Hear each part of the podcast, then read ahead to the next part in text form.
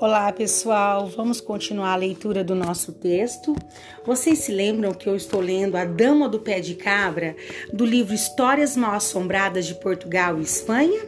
Vamos ver a parte em que eu parei.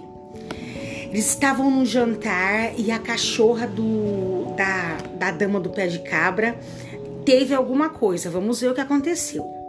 Não se passaram dois segundos e a temida cadela da esposa pulou no pescoço do cão amado do rei. Foi uma luta injusta. A cachorra abocanhou o pescoço do outro animal. Em poucos momentos, o animal estava morto sem que ninguém tivesse conseguido interferir. O fidalgo apenas assistiu a tudo horrorizado e incrédulo, acompanhado de perto pelo restante da família, exclamando por fim, de tão estupefato: pelas barbas do Dom From, meu bisavô, nunca vi tal coisa.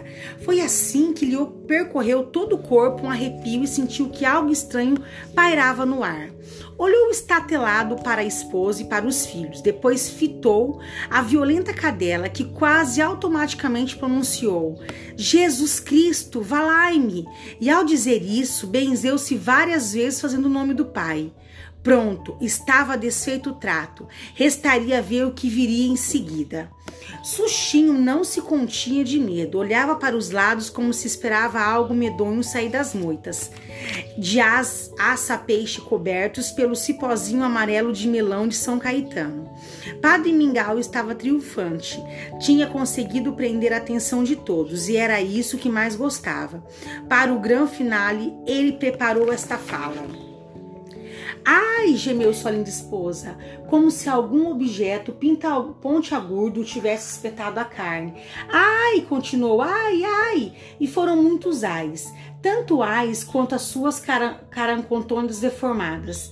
A verdade é que a mulher da bela e sensual começou a se transformar em algo quase indicível. Seus braços se retorceram, os dedos encompridaram, as unhas ficaram finas e negras, a cabeleira estendeu-se até os calcanhares pretos e enroscados, e todo seu físico passou a ser um corpo esquelético altíssimo.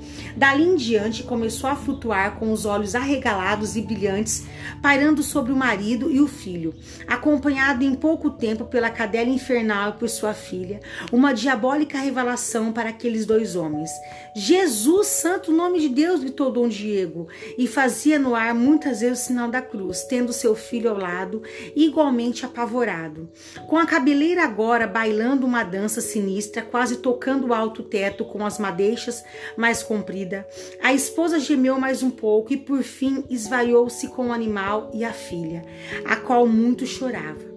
Os três seres se afunilaram e se fundiram em uma única e esfumaçada forma, deslizando por uma pequena janela que havia no alto da parede frontal do casarão, desaparecendo no sol, enluarada como fumaça espantada pelo vento.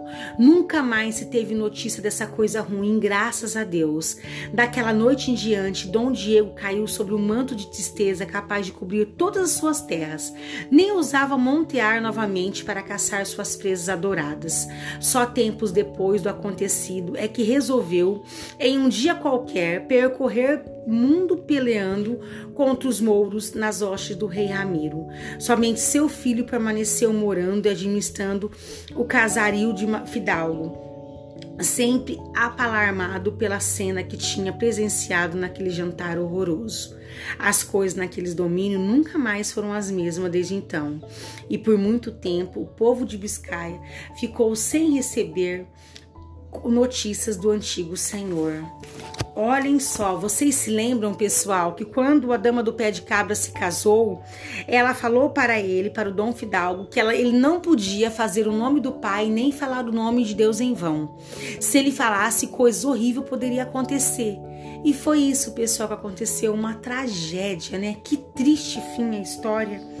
Gostaram? Espero que tenham gostado e até a próxima.